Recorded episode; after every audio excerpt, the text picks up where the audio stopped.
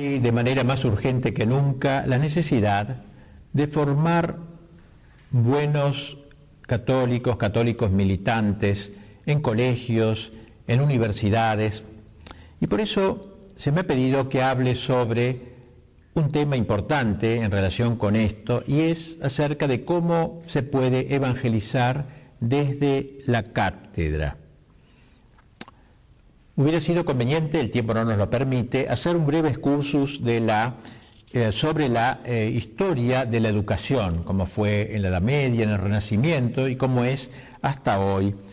Hasta hoy, en donde eh, los colegios y universidades en buena parte se han ido apartando del cristianismo en esta sociedad que, como se ha dado a llamar, es una sociedad postcristiana y, para decirlo de manera más brutal, una sociedad apóstata de Jesucristo y de su Santa Iglesia, por lo cual nos surge como, como nunca la ardua pero apasionante tarea de la evangelización. Hay de nosotros si no evangelizáramos. Pues bien, el colegio católico al que me voy a referir, pero luego esto se puede aplicar a la universidad o a cualquier instituto eh, eh, educativo, colegio religioso católico tiene a este respecto un papel sustancial.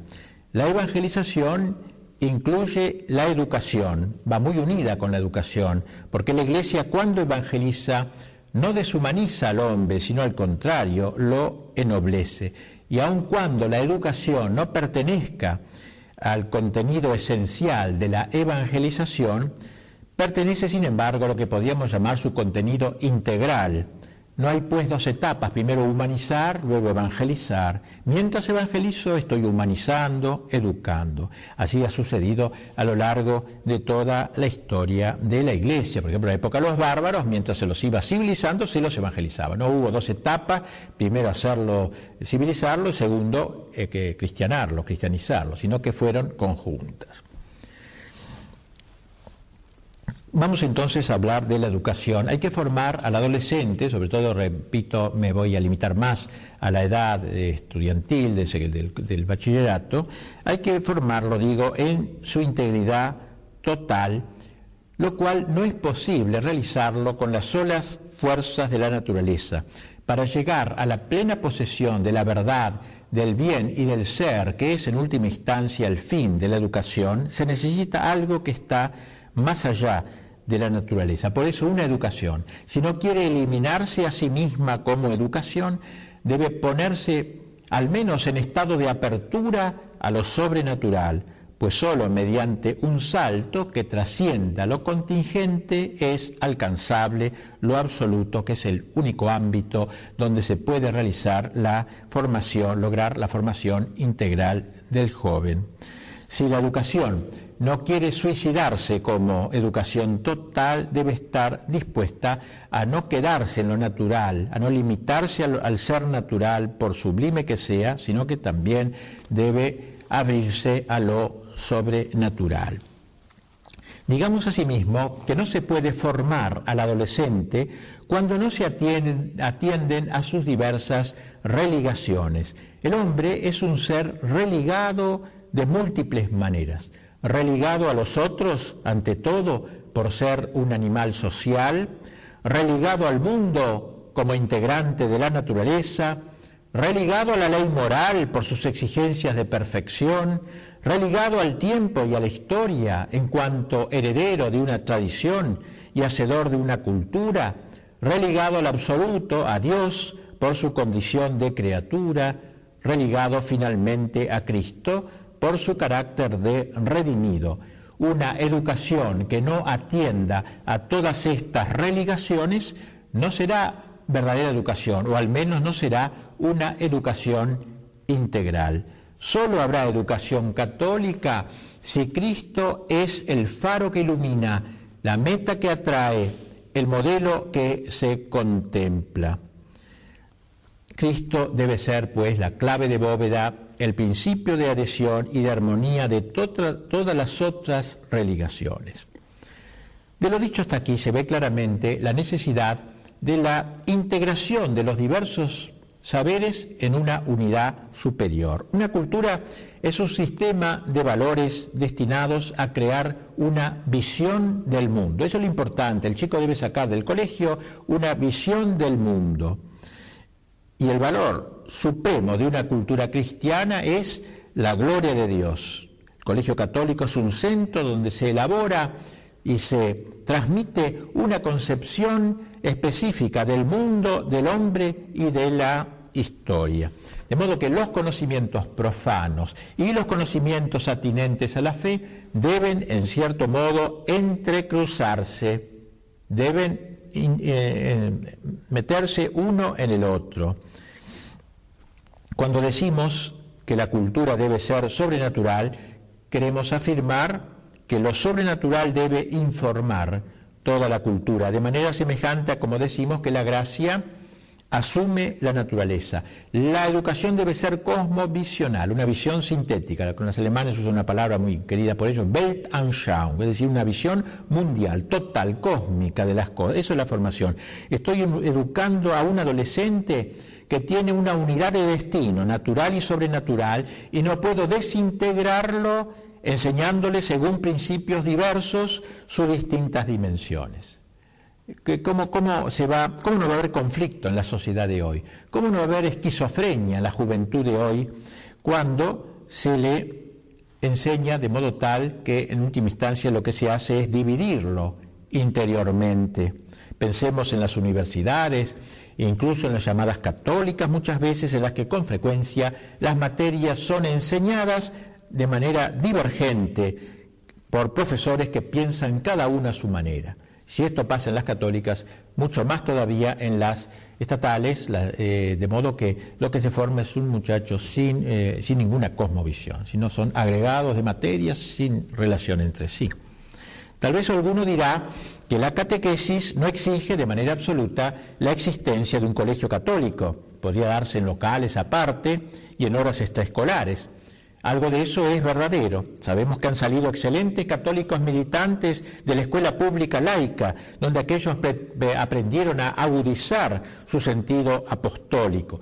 De ahí que el solo hecho de poder dar algunas horas de religión no parece justificar el enorme esfuerzo que implica el montaje de un colegio católico.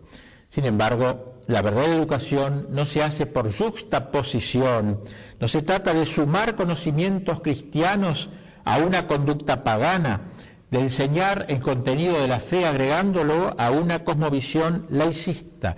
La formación humana y la formación religiosa no pueden ser opuestas, ni siquiera paralelas o sucesivas, sino que deben imbricarse la una en la otra. El espíritu cristiano debe impregnar la enseñanza profana, tratar de que las diversas materias sean consideradas a la luz de la verdad divina, de modo que Dios, digamos, sea el que informe toda la actividad humana. Si nos cuesta entender esto, escuchemos al menos las siguientes palabras de un marxista, de un profesor marxista. Él sí, bien consciente de la necesidad de una cosmovisión para formar a un militante del partido. Dice así, la fuerza del marxismo es la siguiente, un profesor marxista, un docente marxista de cualquier disciplina particular abre perspectivas sobre una concepción global del mundo. La fuerza de nuestros profesores marxistas está en hacernos sentir que esta disciplina particular toma su sentido de la, concepción global del mundo que Marx ha aportado cada profesor debe dar su materia, pero abierta a la cosmovisión marxista. Así se forma un joven marxista. Es la única manera de formarlo. Como se ve, resulta hoy más imperativo que nunca la necesidad de integrar todas las materias dentro de un orden jerárquico, realizar la síntesis, la integración arquitectónica de los contenidos diversos a la luz del Evangelio y en orden al desarrollo de las virtudes que debe caracterizar al cristiano.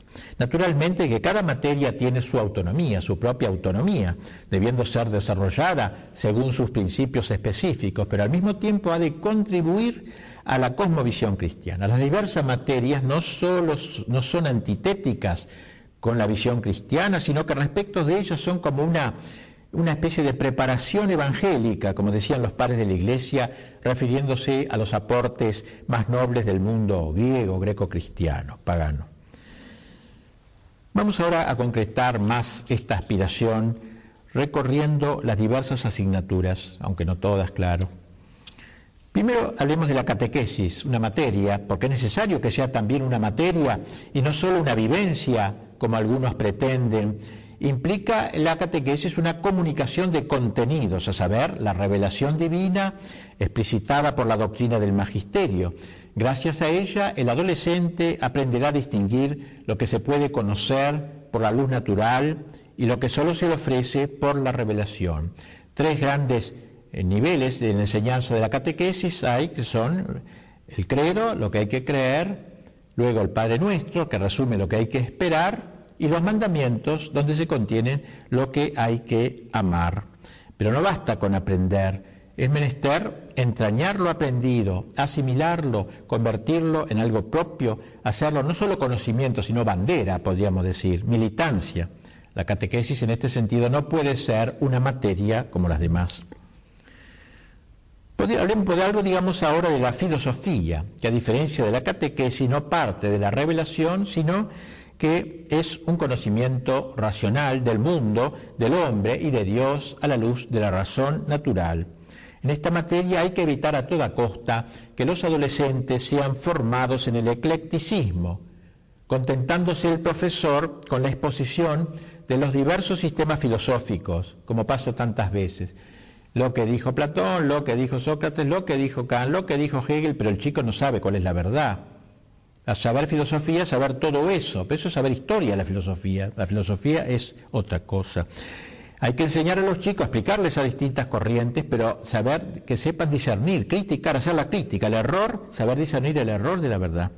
El joven debe salir del colegio católico con una posición clara ante la vida que le permita detectar los errores que pululan en el ambiente y lo capacite para saber refutarlos convenientemente. Una mente sólida no se forma meramente con cuestiones disputadas, con dudas. Hay que ir a la filosofía perenne, hay que ir a los clásicos, sobre todo a Santo Tomás, sin obviar naturalmente el conocimiento de otras filosofías, pero juzgada juzgadas a la luz de la filosofía perenne, única anclada en la realidad. En tercer lugar tenemos las, llamadas ciencias físico-químicas. ¿Qué aporte hacen esta enseñanza a la evangelización? Estas ciencias deben comunicar al joven el conocimiento de la materia y de sus leyes. En la ciencia se aprenden las leyes de la naturaleza. Algunos este conocimiento los ha llevado al ateísmo, marxismo, por ejemplo. La naturaleza absolutizada acaba por convertirse en un sucedáneo de Dios. En nuestros colegios debemos enseñar la física y la química con visión científica, sin duda, pero sin perder un telón de fondo religioso. Dios es el comienzo y el fin de toda ley física, de toda propiedad química, creador tanto del electrón como de la estrella. Y por eso canta la escritura del universo, dice, canta la gloria del Creador. Este mundo, con sus leyes admirables, escribe San Agustín, es al modo de un gran poema de un modulador inefable. O sea, Dios es el gran artista. El docente deberá realizar pues su propia síntesis entre ciencia y fe señalando como corresponde la presencia de Dios en su creación. Están asimismo las matemáticas, la geometría. ¿Qué contribución hacen estas materias a la formación del joven, sobre todo a su evangelización? Podríamos decir que estas materias ayudan a crear el hábito de la exactitud. Dos y dos, cuatro, no tres y medio ni seis, dos y dos, cuatro, al tiempo que le permite tener experiencia de la medida de las cosas. Evidentemente que no hay no puede haber mucha diferencia entre un manual de matemáticas escrita por un católico a, a otro escrito por un ateo. Sin embargo, si el profesor posee sabiduría cristiana, sabrá despertar en sus alumnos el culto de la verdad desinteresada, les inspirará, les inspirará el sentido del rigor intelectual. Las matemáticas exigen una suerte de ascética no ciertamente extraña al orden cristiano. El alumno advertirá que más adelante en la vida posescolar se podrá encontrar con efectos semejantes cuando tenga que tratar de modelar por medio de la reflexión su vida y la ciudad en conformidad con la fe católica. Además, la belleza y la elegancia de ciertas demostraciones lo llevarán a veces a la admiración, al silencio interior, ese contacto, contacto con algo admirable que provoca una sublimación uh, semejante a la plegaria. Solo habrá que cuidar que el espíritu de geometría, como decía Pascal, el espíritu de geometría, el espíritu cuadriculado, no extinga el espíritu de finesse, el espíritu de finura, de delicadeza. Hablemos ahora algo de la historia, esta materia tan importante para la evangelización. Realmente la memoria del pasado puede calibrar con exactitud cualquier análisis del presente o cualquier perspectiva del futuro. La historia es magistra vitae, maestra de la vida, y eso tiene plena vigencia. Será preciso que el profesor no se limite a la narración mera de los hechos. En su mente debe tener bien estructurado lo que se ha dado en llamar filosofía de la historia, aunque más bien habría que decir teología de la historia. El libro clave para esta formación de fondo será el inmortal La ciudad de Dios de San Agustín, donde el santo doctor desarrolla el curso de la historia desde el Génesis al Apocalipsis a la luz del conflicto teológico entre dos ciudades, dice él, la ciudad de Dios y la ciudad del mundo, montadas ambas sobre el amor el amor de Dios hasta el reconocimiento del carácter dependiente y criatural del hombre, y el amor del hombre hasta el menosprecio de Dios, la ciudad de la tierra. De modo que todos los hechos, épocas, instituciones deberán ser estudiadas en sí con la autonomía propia que esta materia requiere, pero luego integrados en aquella visión crítica y teológica. Y así el alumno aprenderá a valorar adecuadamente las diversas épocas y acontecimientos de la historia e incluso hasta aprenderá a leer el diario con inteligencia. Podríamos también hablar de la literatura, muy importante. El objetivo propio de esta asignatura es el acercamiento a la realidad con un conocimiento distinto al meramente racional. El contacto con los grandes autores literarios, especialmente los clásicos universales y de lengua española, es de veras enriquecedor. El, el arte literario es un poema elevado y en él siempre hay algo de la inefabilidad de Dios, particularmente el conocimiento cabal de nuestra querida lengua hispánica, española, en una época en, en que cada vez se la habla y se la escribe peor, permitirá al cristiano expresar su fe en el marco y el genio del propio idioma, el nuestro tan rico y tan preñado de catolicidad, de un pueblo que al decir de Rubén Darío aún reza Jesucristo y aún habla en español. También la música, la buena música, no solo es expresión de alegría y amistad, sino también medio de elevación de los sentimientos humanos. La admiración por lo bello está muy unida con la adhesión a la verdad y la aspiración a lo que es bueno. Ya los antiguos atribuían importancia capital a la formación musical, porque la música, decían, forma al hombre. Los diversos tipos de música hacen los diversos tipos de hombre el hombre sensual, el hombre materialista, el hombre superficial, el hombre erótico, el hombre virtuoso, etc. Es necesario que el Colegio Católico eduque en el sentido de lo estético, del buen gusto, de la música noble, especialmente la música clásica, máxima en nuestro tiempo en que la música parece rendir culto a la fealdad, el ruido ensordecedor que hace prácticamente imposible todo conato de vida interior. El verdadero arte musical o visual no solo se transmite no solo transmite el sentido de las armonías sensibles, sino también el sentido de las verdades profundas, sobre todo las que dicen relación con el misterio. El auténtico papel del arte consiste en irradiar a través de lo sensible el esplendor de la verdad el esplendor de las formas.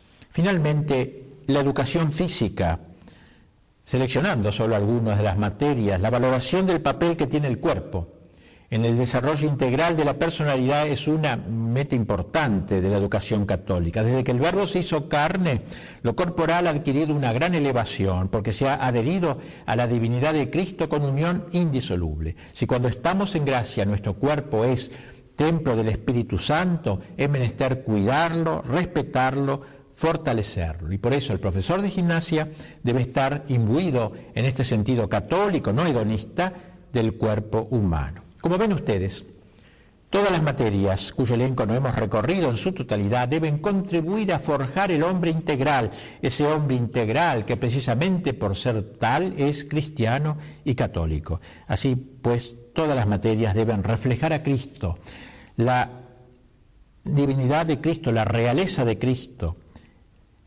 en el ámbito de la cultura, filosofía, ciencias, matemáticas, geometría, historia, literatura, música, educación física, tantas maneras de evangelizar, de reflejar a Cristo verdad, a Cristo exactitud, a Cristo Señor de la historia, a Cristo Verbo encarnado en nuestro espacio humano, a Cristo el más bello de los hijos de los hombres. En una palabra, evangelizar es formar a Cristo en el alumno, hacer de él otro Cristo. Es evidente que una misión tan formidable exige personas bien formadas. Exaltemos aquí la grandeza del docente. Será él quien determinará el carácter específico de la escuela católica, lo que requiere una visión del mundo, especialmente de la cultura, así como una pedagogía adaptada a los principios evangélicos.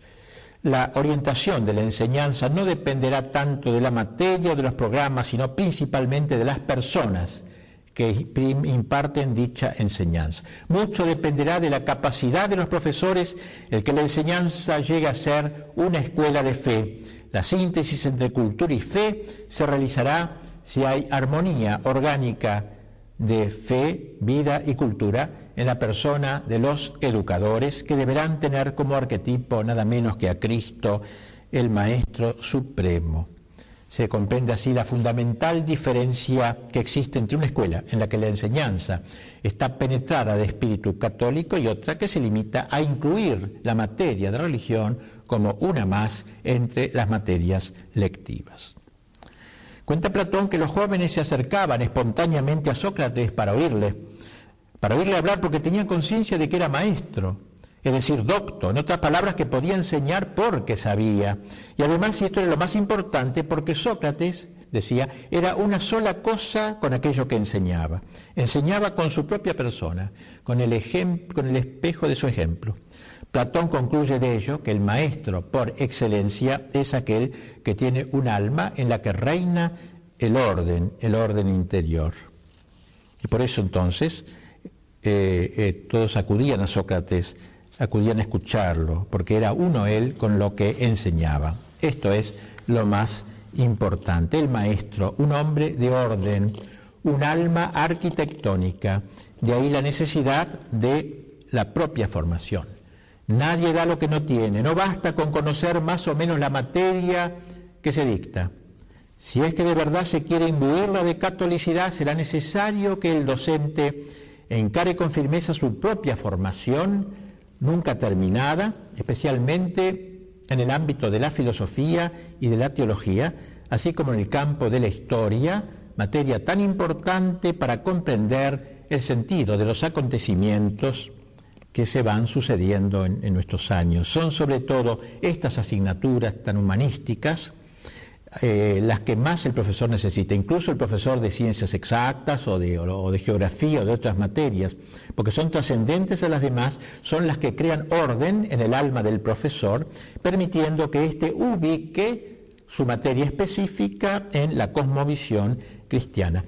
Y por eso la tarea de la educación exige en el docente, verdadero ministro del verbo, una penetración y profundización constante en la verdad, así como un permanente progreso en la vida espiritual, es decir, de su total humanidad concreta, pues solamente tiene posibilidad de enseñar aquel que, como acabamos de decir, está identificado con la verdad que enseña.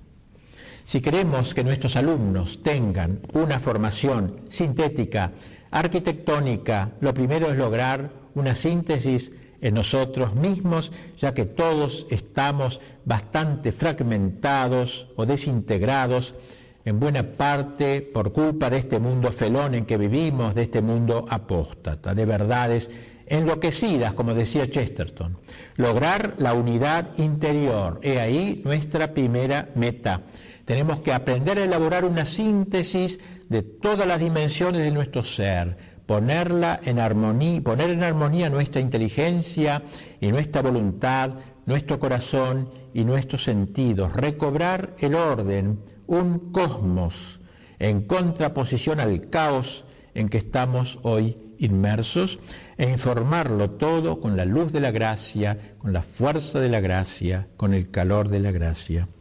Será preciso hacer de nosotros el santo, el docente santo. Tenemos que ser santos y fundadores porque necesitamos crear instituciones que realmente sean canal de esa cultura que anhelamos, la tendencia a la santidad y a una santidad fundacional llenará nuestra alma de celo apostólico, de ese celo que es el calor del alma encendida en el amor a Dios, que ama al prójimo por amor a Dios. Celo al ver cómo las almas de nuestros alumnos se van arruinando a veces y corrompiendo por el influjo demoledor de la sociedad de nuestro tiempo, que nada o casi nada nos ayuda en nuestra empresa.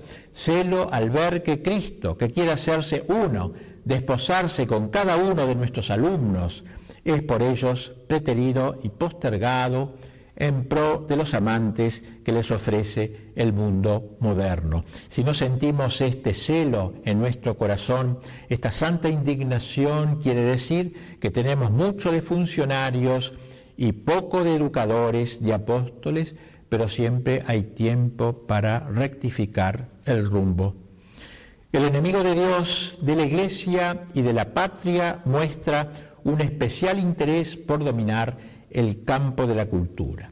Como sabemos, aquel pensador italiano, eh, Antonio Gramsci, comunista italiano, sostenía que lo que en este momento interesaba más no era tanto la toma del poder político cuanto la toma de la cultura.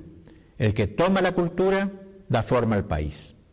Nosotros católicos debemos trabajar incansablemente por dar una forma católica a la cultura de nuestra patria. Finalmente, no olvidemos que debemos formar para nuestro tiempo. Algunos interpretan esta afirmación de manera inadecuada, como si debiéramos preparar a nuestros jóvenes para adaptarse al mundo moderno, es decir, hacer lo que hacen todos, para integrarse a él nada más lejos del ideal de una educación católica. Hay dos maneras de ser modernos, haciendo lo que hacen todos, lo cual es demasiado fácil, y sabiendo enfrentar los errores de nuestro tiempo con espíritu creador.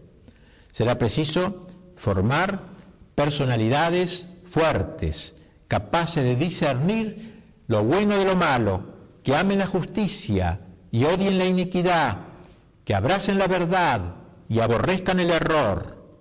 Eso es lo que necesitamos. Por ello, hoy menos que nunca tenemos derecho a formar mentalidades gregarias, católicos amerengados. Aboquémonos pues a este apasionante trabajo, formar jóvenes de carácter capaces de negarse a la masificación contemporánea, esa terrible dictadura del espíritu peor que cualquier opresión física. La educación es obra de artesanía, no de producción masiva o en serie. Formar jóvenes con ideales, con escalas de valores, no espectadores, sino actores de la historia, con una visión auténticamente católica del mundo. Si al menos cada año salieran de nuestros colegios cuatro, pongamos, solo cuatro alumnos realmente bien formados y militantes, pronto cambiaría el ambiente de nuestra patria. Resolvámonos pues a educar, tal es nuestra misión, nuestra difícil pero fascinante